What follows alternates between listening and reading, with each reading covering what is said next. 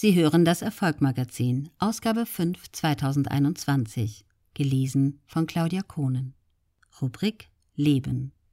Mit Leidenschaft zum Erfolgsbusiness, aber wie? Als er mit 14 Jahren nach Deutschland kam, konnte er kein Wort Deutsch. Dieses Jahr wurde er zum zweiten Mal zum Speaker des Jahres gewählt. Wenn einer weiß, wie man sich allen Widrigkeiten zum Trotz die eigenen Träume verwirklicht, dann ist das Elmar Rassi. Seine traumatische Vergangenheit sieht man dem heute 43-Jährigen kein bisschen an.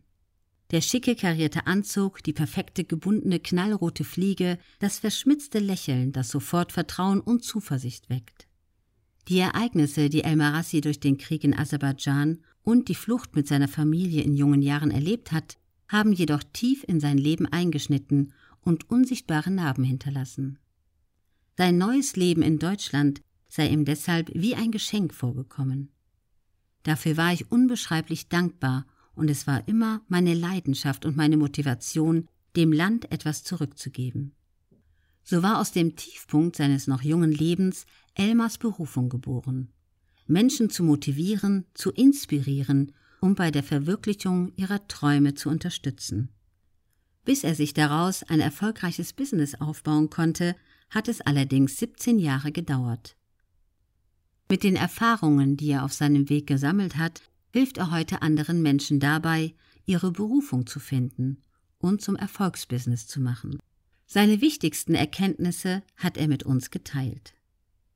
Nicht Trends, sondern den eigenen Interessen folgen.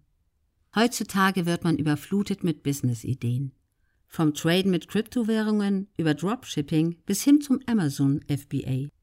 Diesen unternehmerischen Trends blind folgen nur weil sie Profit versprechen, sollte man auf gar keinen Fall, findet Elmar.